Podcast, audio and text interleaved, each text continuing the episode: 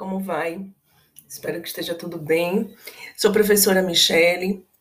Estamos dando continuidade aos temas da nossa disciplina Fisioterapia e Neonatologia.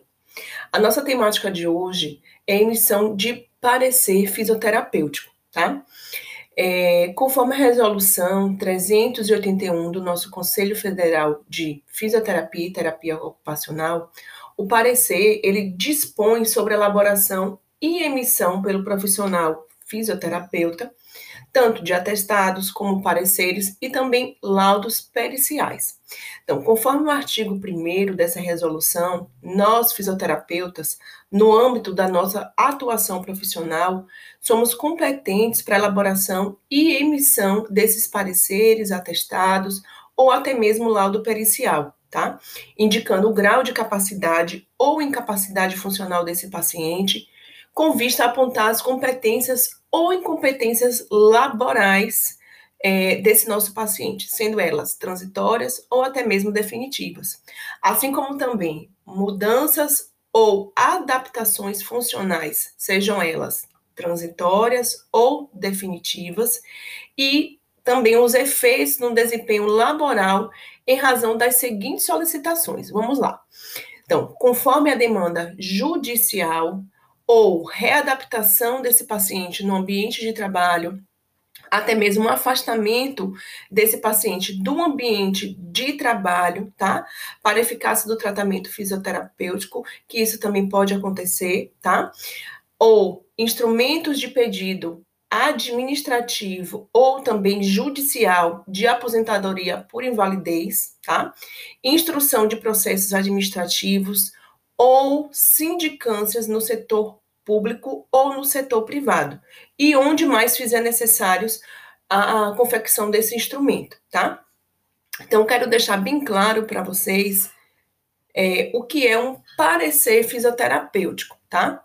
Então, conforme definição lá do nosso conselho do federal, COFITO, o parecer, ele trata-se de um documento contendo a opinião do profissional fisioterapeuta, acompanhado de um documento firmado por este fisioterapeuta sobre determinada situação que exige um conhecimento técnico, científico desse profissional no âmbito de sua atuação profissional, tá? Decorrente de uma controvérsia submetida a uma espécie de demanda que não se trata necessariamente de um indivíduo em especial.